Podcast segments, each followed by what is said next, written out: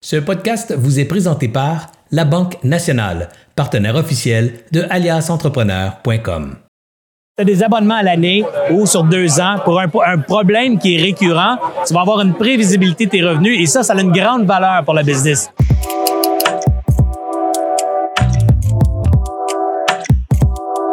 Moi, ce que je dis souvent, c'est si le problème est un problème récurrent, le modèle de revenu devrait être un modèle de revenu d'abonnement. OK? C'est-à-dire, si tu règles un problème qui n'est pas une shot, pas comme un problème de dents. Je ne m'abonnerai pas à un service de dentiste si je vais chez le dentiste juste quand j'ai mal aux dents.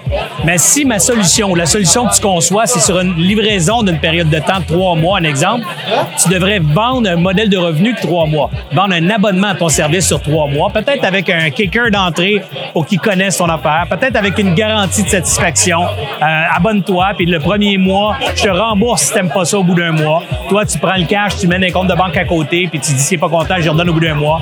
Ah, mais l'important, pourquoi je te dis ça, c'est parce que tu vas être capable d'avoir de la prévisibilité de tes revenus. OK. OK? Donc, au lieu d'être tout le temps en train de te demander, est-ce que j'ai des revenus la semaine prochaine ou le mois prochain, si tu as des abonnements à l'année ou sur deux ans pour un, un, problème qui est récurrent, tu vas avoir une prévisibilité de tes revenus et ça, ça a une grande valeur pour la business. OK. Parce que quand tu cherches du financement après, les financiers, ce qu'ils veulent savoir, c'est quelles sont tes projections de revenus.